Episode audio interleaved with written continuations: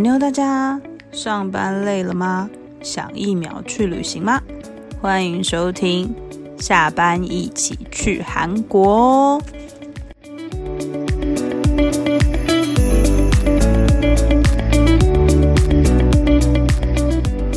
韩妞，欢迎收听，下班一起去韩国。大家晚安，我是耳朵，我是 Irene，我是雪伦。大家好。为什么两位这么冷淡？是因为太累了？累了，今天 是因为要过年吗？是 因为今天行程有点满，有点时间有点晚了，有点愉悦的心情好吗？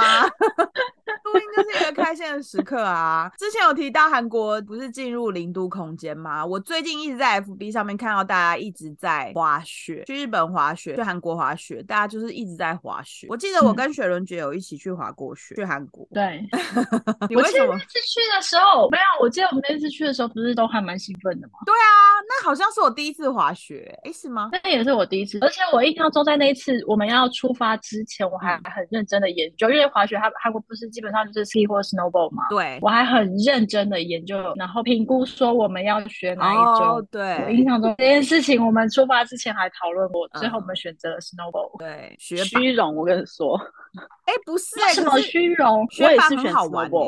哦，你也是对啊，snowboard 很好玩 呢，很好玩。可是因为我之前第一次去滑雪的时候，就是因为我们租设备嘛，然后店员就跟我们讲说，如果说我们是初学者的话，其实他是建议我们就滑 ski 会比较好。他他就讲说 snowboard 很帅气，可是 snowboard 其实非常不适合初学者，除非你运动神经很好，叭叭叭讲一堆。为什么？为什么？因为 snowboard 是两只脚都要固定在板子上，你没有办，对你没有办法移动。可是 ski 是你两只脚是分开的，所以你可以行走，比较不会危险。没错，对，而且它也比较考验你的平衡感，就 snowboard 比较考验你的平衡感。然后你如果一摔的话，你会摔的比较严重。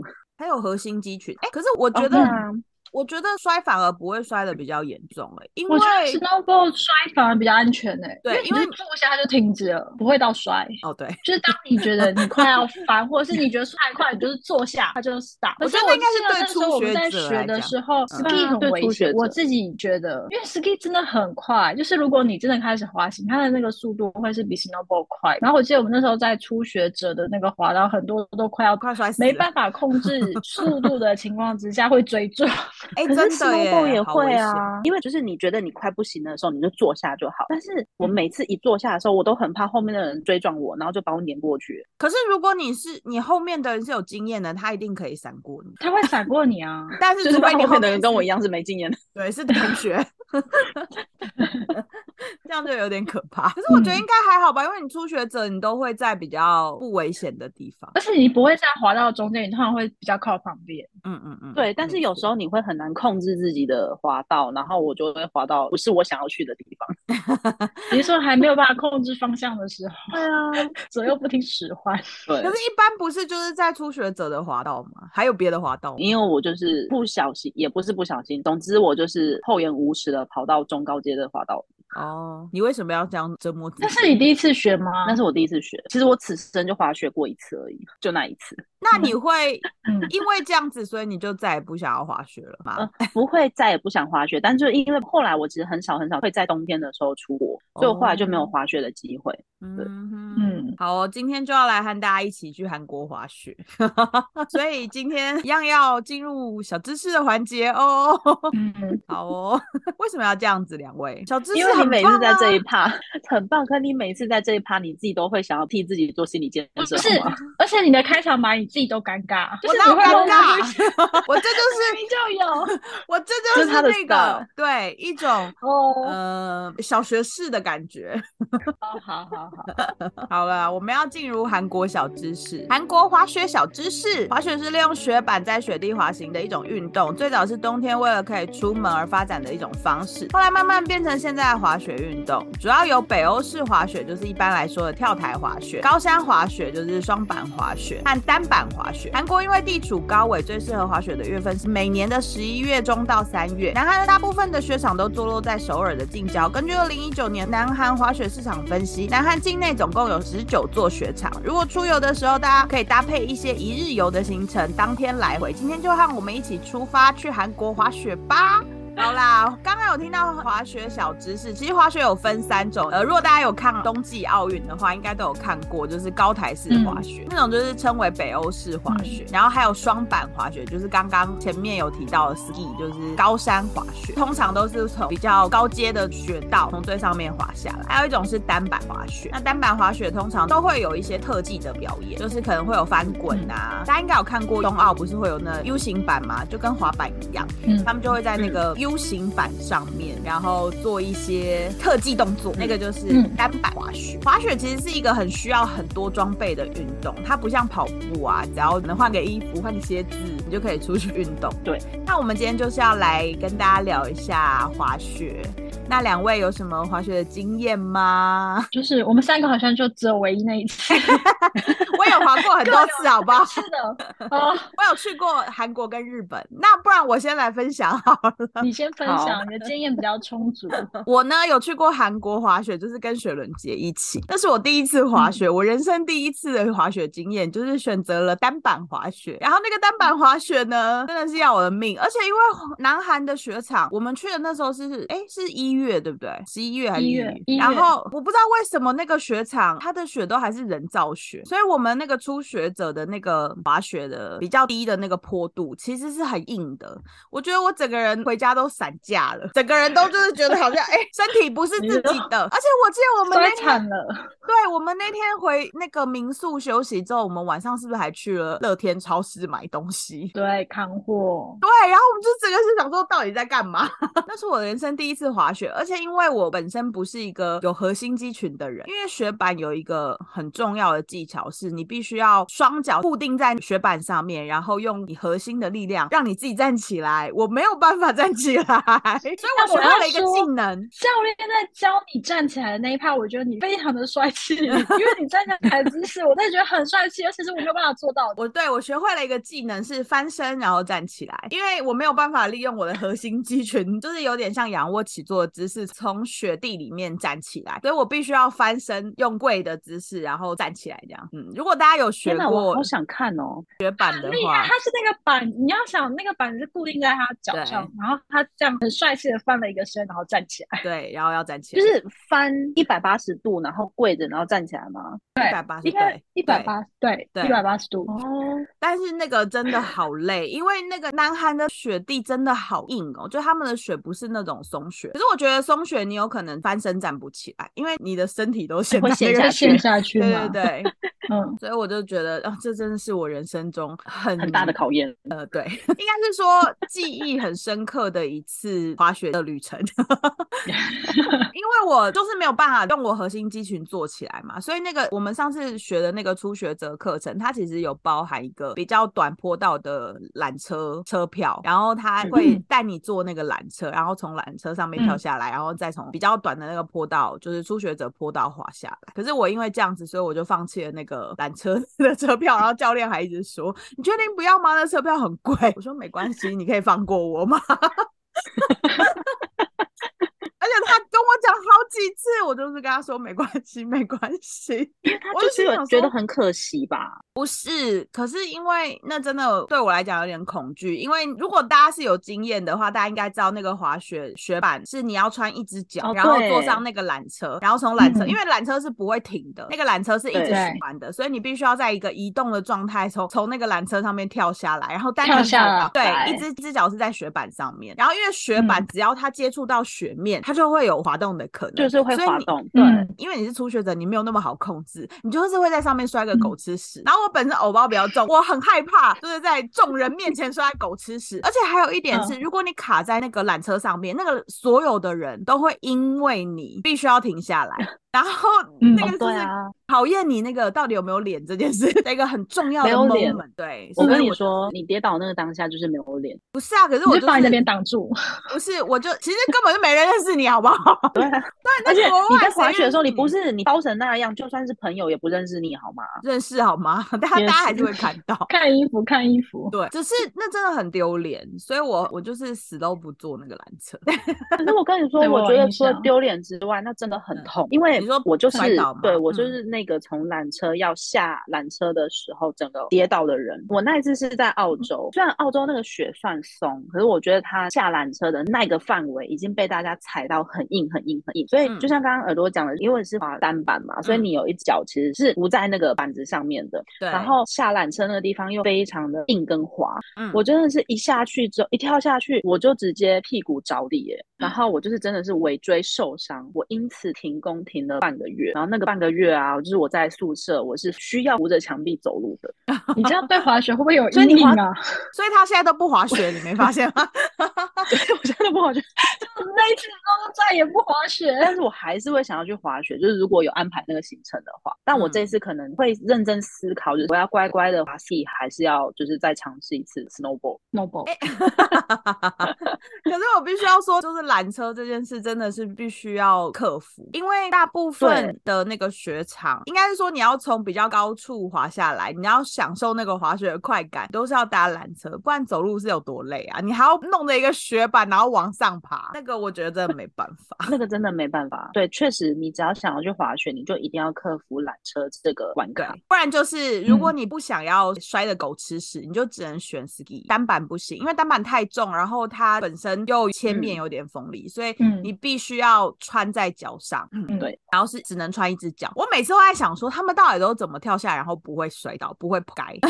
我在租装备的时候，店员有教我们，但是就真的不记得了。然后因为毕竟他们也是以习惯在滑雪的人，所以他们也不会觉得那太困难。嗯，所以他也是草草的跟我们说一声，Anyway，我就是摔了，受伤了。是不是应该是没有穿雪具的那一只脚先落地？我有点忘了，但是我只记得他跟我们讲说，就是当我们要到的时候，我们就是要往前下去的那一刻，对，我们要往前，我们要是因为它是有一个那个，因为你身体一直在动，物理学，你是在缆车上面的，所以其实你那个时候是在动，所以你下车的那个瞬间，你要跟着对想办法缆车往前对移动，不然你就会摔倒。对啊，他就说你们不要怕，我们可能没有没有办法？对，我觉得都不是怕，是压力很大。因为我记得我跳下缆车的那一刹那，我现在不记得我是怎么下去，但总之我没有摔倒，我也没有摔倒，我就是很顺利的移出那个地方。可是我印象中，在我要下去的那一刹那，我是有压力的。是不是？说，其实我第一次下缆车是成功的，但是就是到我要去挑战中阶的滑雪道的时候，我那一次的缆车就是失败的。嗯，不是，你到底为什么要去中阶的滑道呢？你就在一直在出街的不行？就是朋友说，哎，我们去滑滑看。好吧，这真的不能不交损友。因为我刚刚不是说这不是我第一次滑雪嘛？其实我后来有去过日本滑雪，日本的雪真的松很多啦。然后那个我就是跟我一个很会滑雪的朋友一起去。刚刚有说嘛，缆车是要买票，然后通常缆车票都是雪场最贵的，因为雪场其实是没有门票，对吧？都是澳洲的也是，就停车费而已。对，雪场是没有门票的，他就是在卖你缆车票跟吃东西的钱，就是餐厅的钱。然后我记得他那天就帮我们买了缆车票，然后还买了。两天份吧，我记得一天应该是五千多块 日币，但是我就说我没有要做，你还是没有上，没有我没有，你还是没有上去，没有，就是坚持不上去。滑的也是 snowball 吗？还是对啊而且我很早就结束，我大概只滑了上午而已，我就回饭店休息了。然后我们那天的行程就是下午，我后来就去了，嗯，看猴子，就是我是去新系，然后我就去了长野看那个地狱谷的猴子，就是猴子会离你很近，然后坐在那边泡温泉那个。然后他继续在那边滑，然后我就离开了那个地方。这就是我滑雪的经验。我觉得滑雪真的是，如果你会滑的人，你会很享受，而且你会觉得那个时间就是够你花。可是像我们可能没有滑雪强的人，或者是有一些缆车障碍的人，你真的就会觉得哦，好差不多了。然后，对啊，真的很可怕耶，我觉得。可是我还是想要去。可是你又不滑雪，你到底去干嘛？就是我是不是要去滑雪的，然后但是我有可能又在累积了一次，就是滑雪哦半天，然后就哎好好像可以差不多可以来的这种经验，有可能。你有多想要离开？没有，就是你会想要克服它这件事情。嗯，滑雪是一个很累的运动，我觉得它应该很消耗体。我觉得一部分是因为它除了刚刚讲很考验核心肌群，而且它所有的移动跟方向其实都是靠你的平衡感在维持。我觉得那个真的是全身上下都是一个很紧绷的状态，全身上下都在运动。对，就是你滑完之后真的会四肢酸痛的那一种。嗯，对，初学者可能还要再加一个屁股痛。啊，对对。真的很痛。哎，可是滑雪其实也蛮容易受伤的，像刚刚 Irene 有说那个尾椎受伤，对不对？嗯。其实我去完韩国滑雪回来，我有去看医生，哎，我也觉得我的那个膝盖很痛，然后腰很痛，嗯。然后医生就说没办法。我们都没有运动，突然间的剧烈运动导致的肌肉酸痛，不是？我觉得应该就是你扭伤了哦，有可能叫什么？就是因为你用不对地方跟力量，所以你的那个肌肉可能就有点拉伤。觉得比较有可能是这些啊。哦，对，这是我的滑雪经验，跟大家分享。刚刚讲到滑雪的经验，接下来要讲一下滑雪必备的一些商品。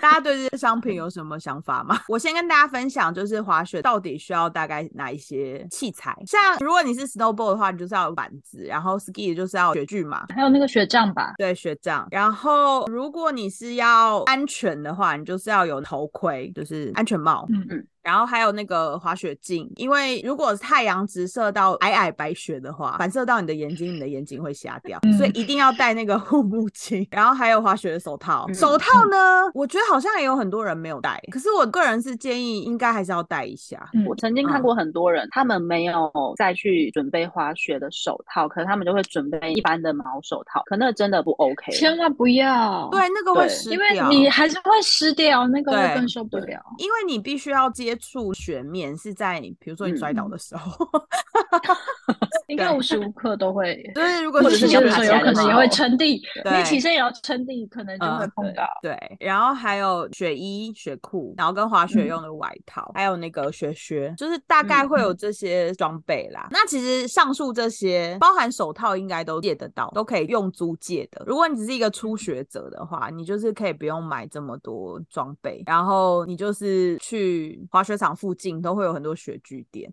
我记得我们那时候去韩国滑雪的时候，就是有老师带我们去雪具店租借那个衣服、裤子，还有鞋子，还有板子。对，但是手套是自己戴的，我记得。嗯，我觉得手套其实这个东西就是你用你一般自己用习惯，只是重点是你的手套要要防水，这样就好。对，倒没有规定一定要什么款式。我们有借到滑雪护目镜吗？是不是没有啊？没有。可是我们那时候滑雪的时候好像没有戴，可是因为一开始我们。觉得好像还好，但我跟你说，雪地看久，我真的是眼睛会受不了，真的会瞎掉。请大家要记得，因为有的那个滑雪镜，有一些人戴滑雪镜是觉得滑雪镜很帅气，他有可能都会戴在头上，对，不是戴在眼睛上。对，可是我跟你说，真的不行。就是如果在初学者滑到那还好，但如果你那些缆车上去一片白的时候，那个真的必须要戴。而且他们说会有会眼睛受不了，嗯，所以不可以，真的一定要戴着。如果你是从从比较高的地方滑下来的话，那个就是反射到眼睛，真的会瞎掉，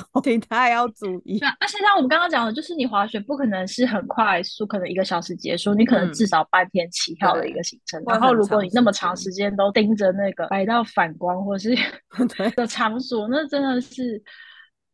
会很累，而且对眼睛有点不太好。那这个我要补充一个，嗯，请说。像刚刚讲的滑雪镜，其实除了防止雪反光之外，还有一个重点，它是可以拿来防风用的。我要用亲身经历，就是告诉大家，我们那时候去滑雪的时候，有很多人，包括我们自己，就是为了要耍帅，戴自己的墨镜。就是其实戴自己的墨镜可以，我跟你说，真的超多人的。其实我们去的那一间雪具行，它就什么都可以让你租。那时候我们就想，哦，我们都有自己的墨镜，那我们就不用租，所以我们是戴我们自己的墨镜。所以就是。防止雪反光这件事情，我们是 OK 的，因为我们的墨镜本身就是可以拿来用。可是它完全的不反光，非常的不适合。如果大家认真要去学的，然后就真的不要觉得墨镜是足够的。可是墨镜也很危险嘛，因为你有可能会摔倒什么的。你那个眼镜，我觉得反而很容易造成伤害。对啊，所以就是如果大家真的是要去滑雪的，除非就是你只是想要去做个雪天使拍照干嘛之之外，就是如果你真的是想要去滑雪的，真的滑雪镜是不可以少的。对，嗯，我觉得真的是比较省。其实台湾。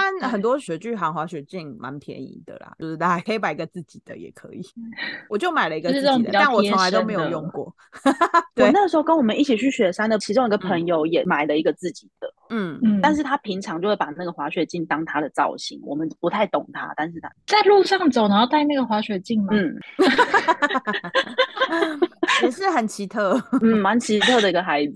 也是走在时代尖端，对。可是那一次他去雪山的时候，他就很方便，因为他本来就已经习惯带着他滑雪镜出。嗯嗯，滑雪镜真的不能少，但是滑雪镜我们聊了好多，哦 对啊，应该有三分钟吧。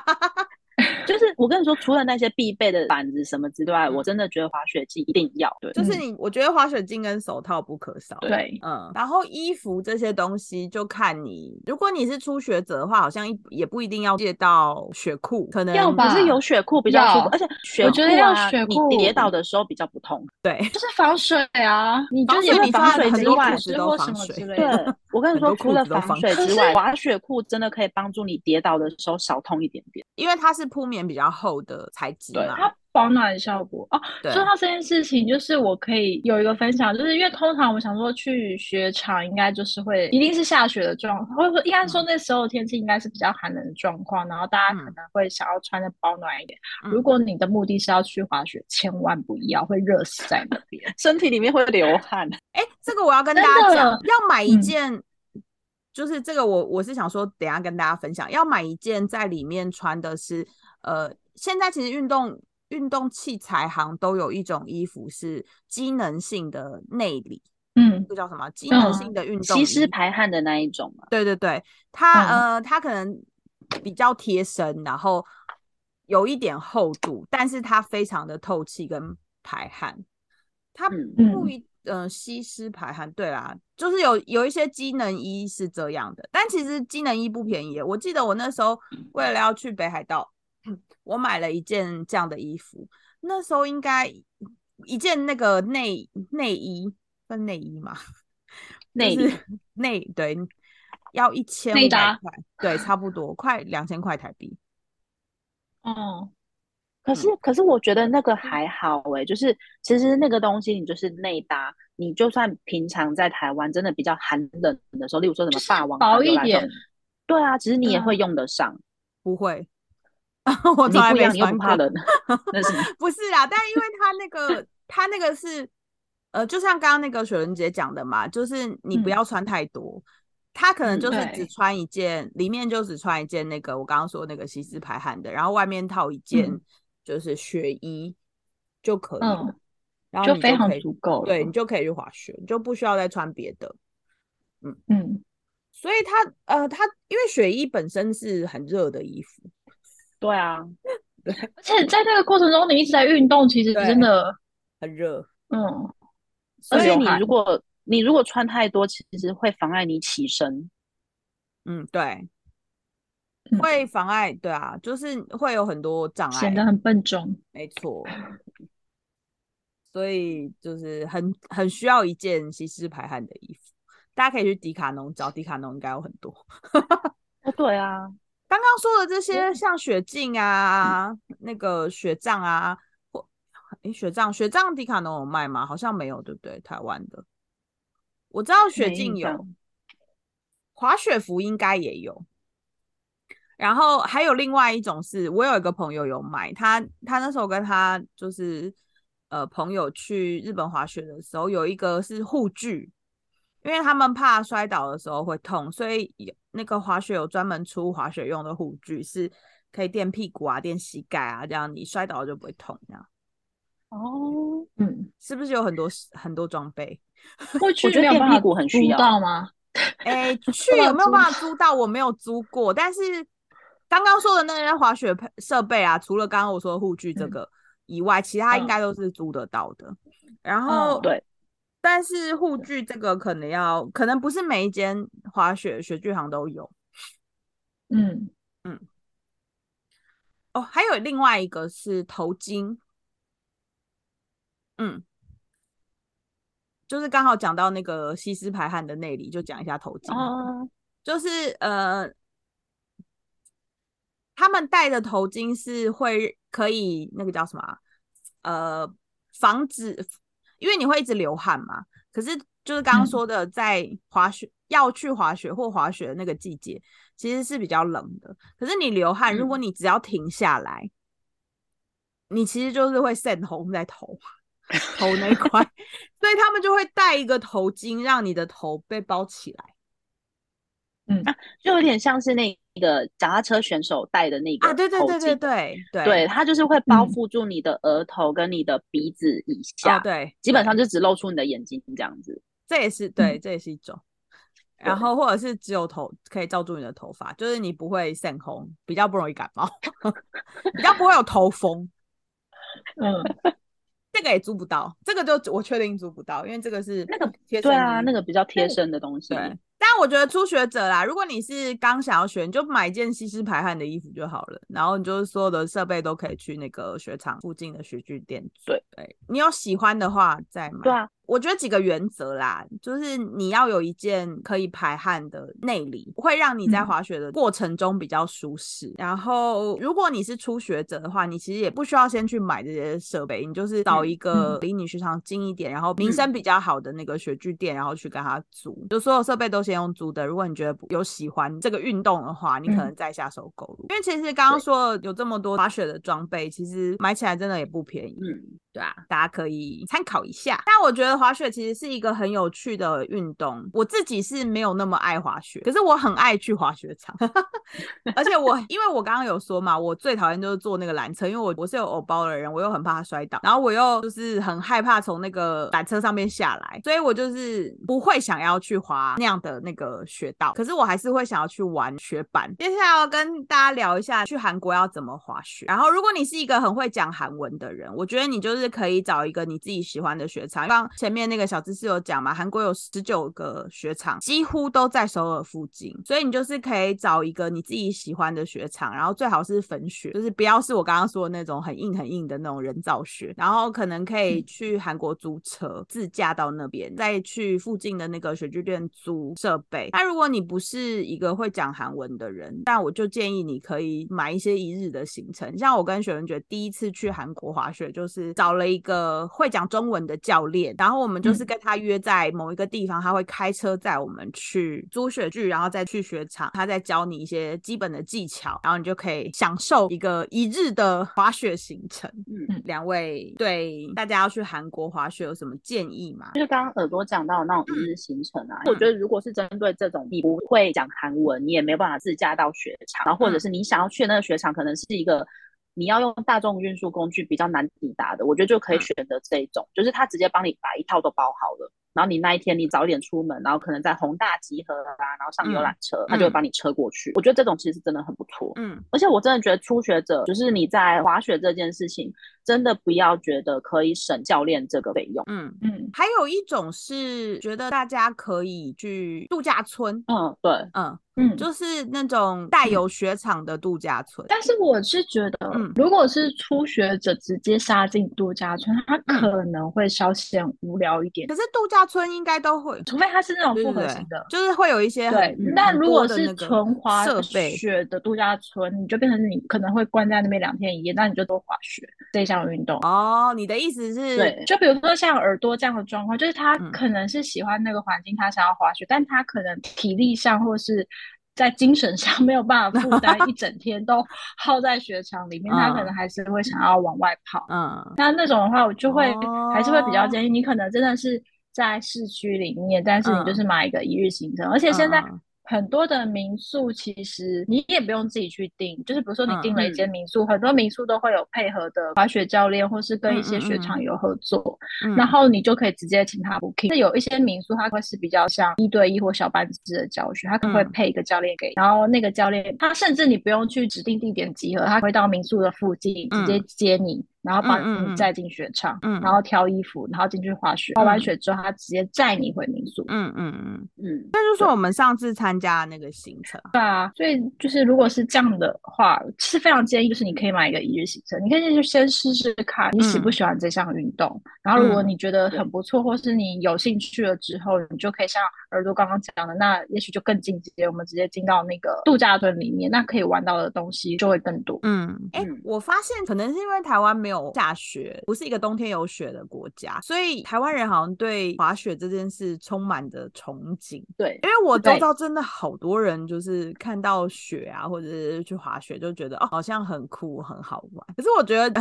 我觉得滑雪真的是一个很需要勇气的一个运动，跟很需要体力的运动。我觉得它真的需要体力。年纪越来越大，我就会觉得哦，好像好像可以放过自己这样。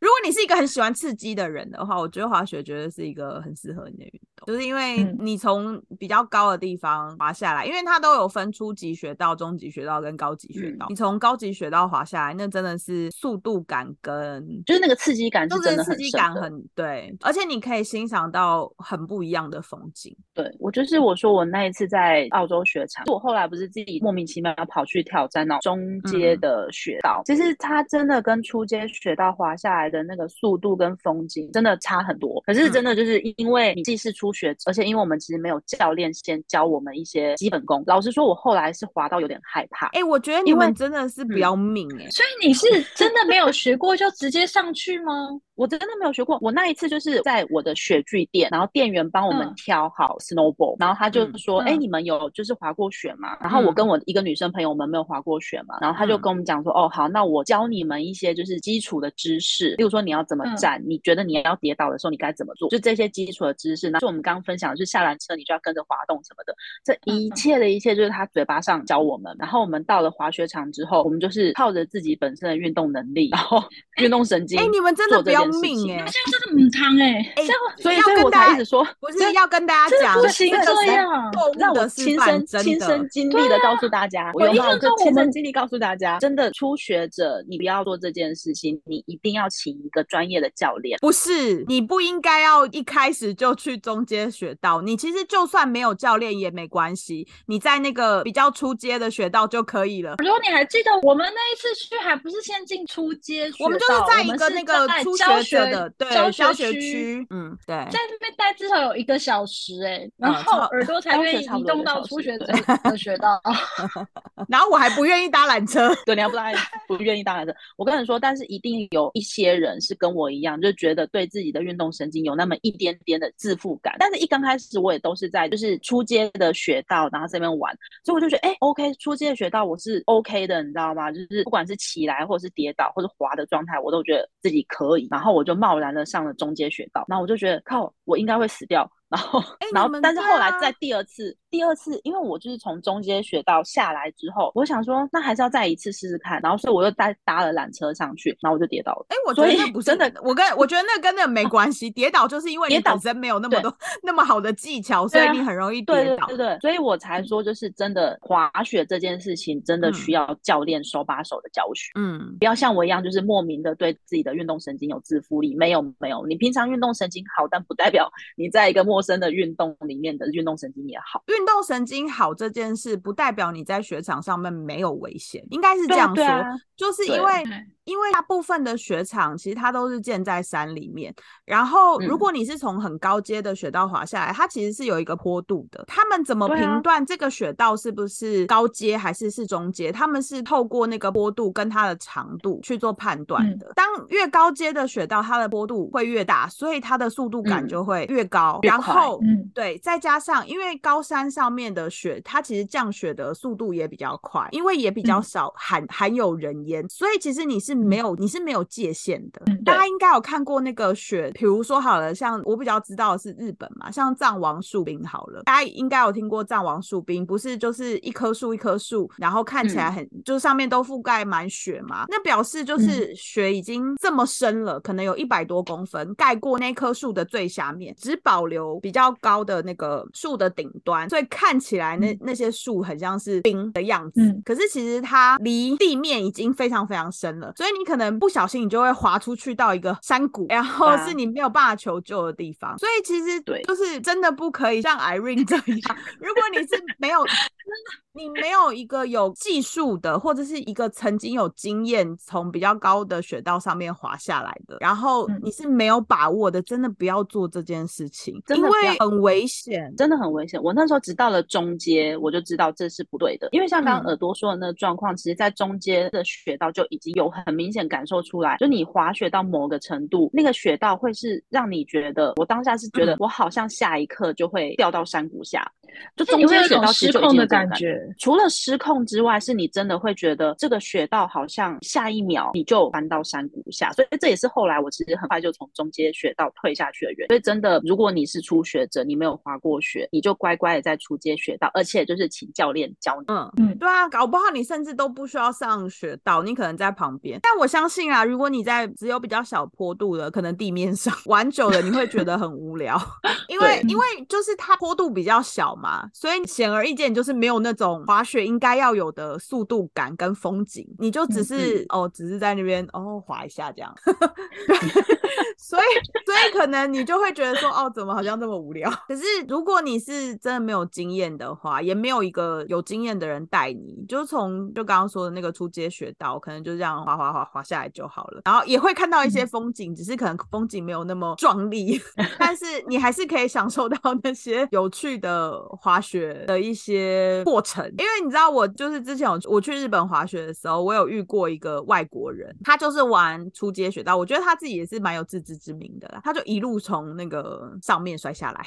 他就一一直跌倒，然后一直爬起来，一直跌倒，一直爬起来，他就一路从上面吗？对啊，因为我朋友是会滑雪，然后我还带了 GoPro 让他去，就是记录他那个，就是我们就一直拍那个 外国人，他真的是蛮有勇气的，他就从上面一直一直摔，然后一直爬起来，一直摔，一直爬起来，一直摔，一直爬起来。他也是没有教练，他就一路这样子从上面然后滚下来。对，他就是身体力行，让自己学会。对，外国人真的可以这样子，就是没有脸，就是不要脸的那个。我觉得亚洲人就没有办法，亚洲人真的很怕丢脸，像我就很怕丢脸。还是再次跟大家讲，不要做这种这么可怕的事情，因为我是不知道韩国是不是有很多这种滑雪意外，但日本真的很多，就是呃。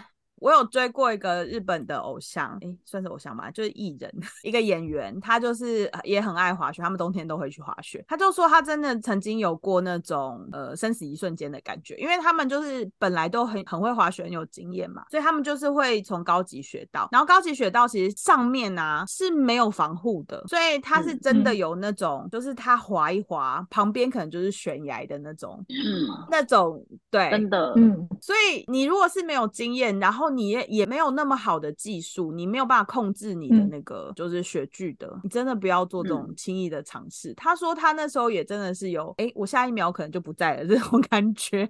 对，真的真的有。对，所以大家不要那个。而且前前几天上个礼拜吧，就是我们录音的上个礼拜，有一群外国人在日本滑雪，遇到山崩、雪崩，应该是有一些人没有回来。嗯 哦，而且滑雪也有很多很可怕的那个，因为你没有办法呼救啊。哦，还有要跟大家讲一个，就是如果你要去比较高的雪道，拜托要羁绊同行。哦，对，真的，嗯，不然你会没有办法自救。如果你真的受伤了或什么的，你没有办法有人可以救你。嗯嗯。或是没有人可以帮你求援，对，那真的很可怕。所以拜托大家要小心，滑雪是一个 很危险的运动，要保护好自己。讲完这么多，两位有想要去的韩国雪场吗？有，我有一个。但今天好像我一直都我在讲雪伦节，有吗？雪伦节，我想要去的。我那时候看有一个雪场，我很想要去，它是那个阿尔卑斯滑雪度假村。它就是刚刚耳朵讲的是那种度假村的类型。我看了一下它现在行程，它基本上没有一日的行程，它基本上都是两。日，然后你就是当天去，然后住在那边一个晚上，嗯，然后第二天再活动。然后我会很想要去这个雪场，是因为刚刚有提到，就是除了我们刚刚一直在讲的那个，就是 ski 或 snowboard，它其实那边就是有跳台哦，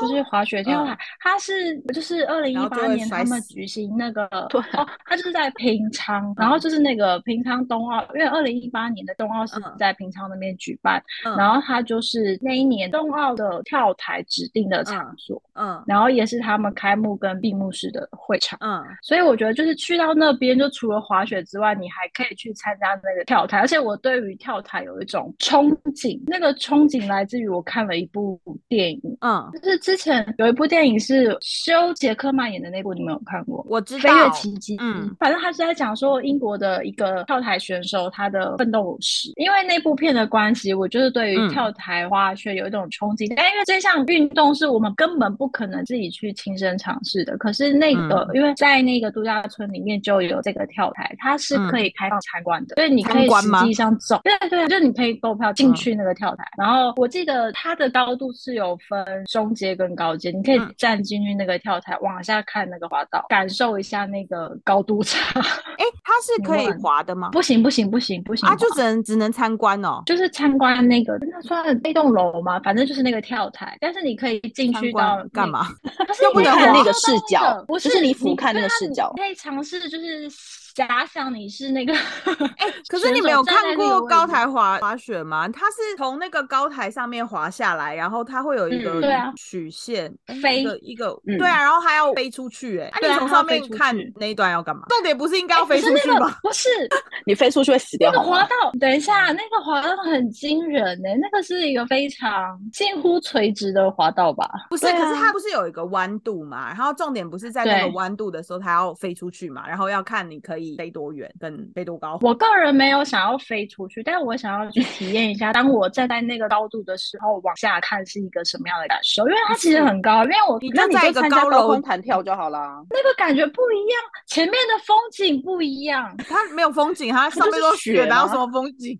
我不知道，反正我对于站上那个跳台有一种憧憬。我本来还想说，它可能是一个一个机器或什么，它可以让你体验说哦，有飞出去的感觉。没，你说有钢索之类的。没有，没有。对啊，或者是它有一个什么，可能像秋千一样的东西。它好像是可以让你站到，也不算站到外面，就是它可能外面会有个小平台，但它下面是镂空的，你可以站出去。但是就是你一样不可能是滑出去，纯参观。确实啊，因为滑出去，你你真的需要一些技术啦，因为你你可以顺利的飞出去，但是你没有办法顺利的下来。你无法降落，而且那个降落也是一个很危危险的瞬间呢，你有可能会骨折。所以就是你可以顺利的飞出去，但你没有办法顺利的落地啊，对吧？你因为你就是滑出去，然后你可以顺利的飞往往前飞，但是你没有办法顺利的落地。对，因为那个重力加速度会让你可以飞出去，但是那个重力加速度会让你无法落地。嗯，这也是一个嗯，如果你真的有去看那个，也是一个不错的旅游回忆啦，就是一个经验。想说，哎，我曾经站在这样子的高台上面。看过，对，就是我没有办法参与这项运动，但我有去体会过。走过一圈，所以是在平昌的阿尔卑斯，阿尔卑斯，阿尔卑斯。但我要说这个地方，就是刚刚因为耳朵不是一直有说，我们之前去的那一次它是人造雪场，所以雪地很硬。可是这个雪场就是刚刚讲的，它是粉雪，就是有被号称说雪质是好的，是比较松软的那种，因为它的降雪就是所谓的粉雪，所以是比较适合的一个场域。而且它的滑道不是刚刚我们一直警告大家不可以。轻易尝试的中高阶，因为它的高度只有七百公尺，所以它基本上滑道都是比较短，好是偏向于初阶或中阶的滑道，所以非常适合初学者，或是你有一点点技巧，但还没有办法挑战那么高难度的时候，可以去那边嗯。享受滑雪这项运动。嗯，好，所以你有机会你会想要去这个雪场住个两天一夜这样？对，就是如果要圆我那个梦的话，就是看那个你的那个 buckleless，看那个因为你因为这个就像我们刚刚刚讲到，就是好像台湾人对于雪都会有一种憧憬，就是因为我们的从小到大的生活就是没有这项东西。那因为看雪这件事情，只要去比较高纬度的国家或是地方，我们就可以看得到。可是这种特殊的运动或者是场所，是又更难得可以见到。嗯，你只要去随随便便一个有办过冬奥的，他应该都有这个地方。只是可能没有开放参观娱乐，对啊，娱乐行程，因为它是一个度假村，就是除了雪场之外，它可能还会有很多的配套的行程，就是你可以不单单在那边做滑雪这项运动。那个平昌的阿尔卑斯度假村是雪伦姐的首选，那 Irene 姐呢？不要加姐。Irene，就是我跟你说，我对于滑雪，嗯，就是会想滑，但是没有太多的憧憬或者是 to do this。就像刚刚一直讲到嘛，因为台湾就是一个没有雪的国家，对。然后其实我很想要，很想要在雪地上可以做雪天使，这是很很莫名的一个憧憬。什么是雪天使？就是你自己想要成为手脚，就是你人一直是躺在雪地上，然后跟雨刷一样上下挥动。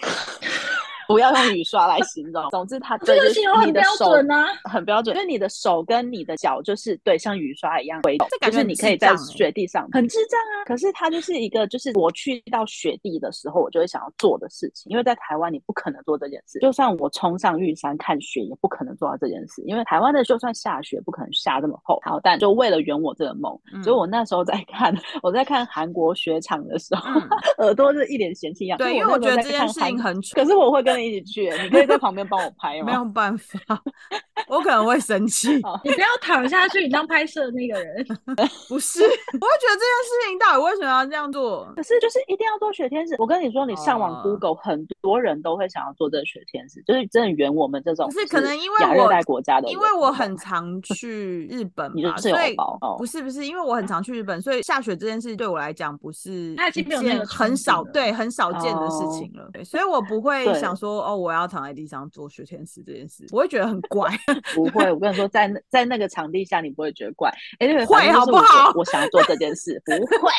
那里的人都是一些正常人，他们就不是会想要躺在雪。会。但我要帮 Irene 说话，这件事情真的是很多人出国，就是如果你 们要去雪国，大家会想要做的一件事情。哎，好，真多台湾人，好怪。不只是台湾人，就是就是你小时候生活就是一个没有雪的国家，你到了那个地方。你去看它这么厚的雪，你就会想要做这件事。好，我就是因为这样，所以我在看韩国雪场的时候，我就被一个叫伊利西安江村的这个雪场吸引。它是被韩国人公认最美的滑雪场，因为它的雪质是比较也是丰厚的那一种，所以很适合做雪天使。好吧，好讲回来，但是雪天使，就是如果我那你可以不用去雪场啊，你在一个。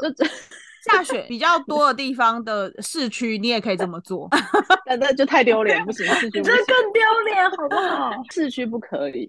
但是因为就是搭配，就是你介绍的韩国雪场嘛，就这个当然是因为当时在众多雪场，因为像刚刚耳朵讲到，其实韩国有十九个雪场，嗯嗯，但这个会吸引我，就是一个它就是它就是说，韩国公认雪质最美的滑雪场，然后它也是韩国的前三大滑雪场，然后我们刚前面讲的那一整串啊，什么中文教练啊。然后什么什么之类的，它都有，而且这个雪场它的出街雪道其实比其他的滑雪场来的多，所以这个滑雪场它对于新手来说是更友善的。然后哦，还有个重点，它有雪橇，我想要玩雪橇，就是这个伊利西安江村这个雪场它有雪盆，嗯，所以它就是更适合合家欢乐、亲子同游的时候，因为小朋友可能没办法真的一直站在 ski 上面嘛，那你大人可能也会想要跟他们一直玩。其实雪盆这件事情，我觉得就很适合年纪大或年纪小的朋友，而且它是离首尔最近的一个滑雪场，就在春川，所以我们滑完雪之后，我们还可以安排去吃春川大炒鸡。嗯嗯嗯，我没有要跟你们一起去。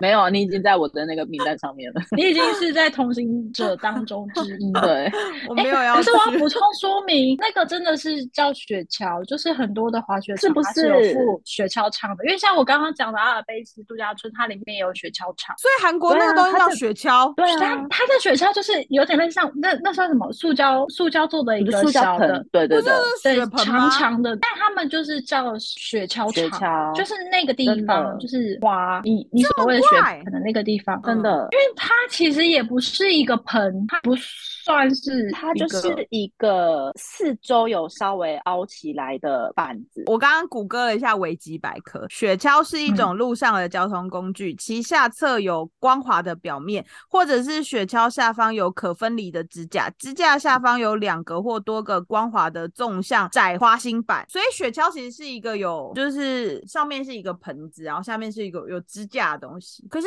那那个只有光滑的表面，对对，可是你们刚刚说那种只有光滑的表面，对，嗯，哦，他这边有写啦，平底雪橇就是你们刚刚说的那种，是没有滑行板的，嗯嗯，但是一般会用马或狗来拉动，那个是在平地上，可是因为那个雪橇场它是还是有稍微的坡度，所以你只要在。你自己稍微帮助自己滑动，你就可以跟着那个坡度，然后就是缓缓稍微下去。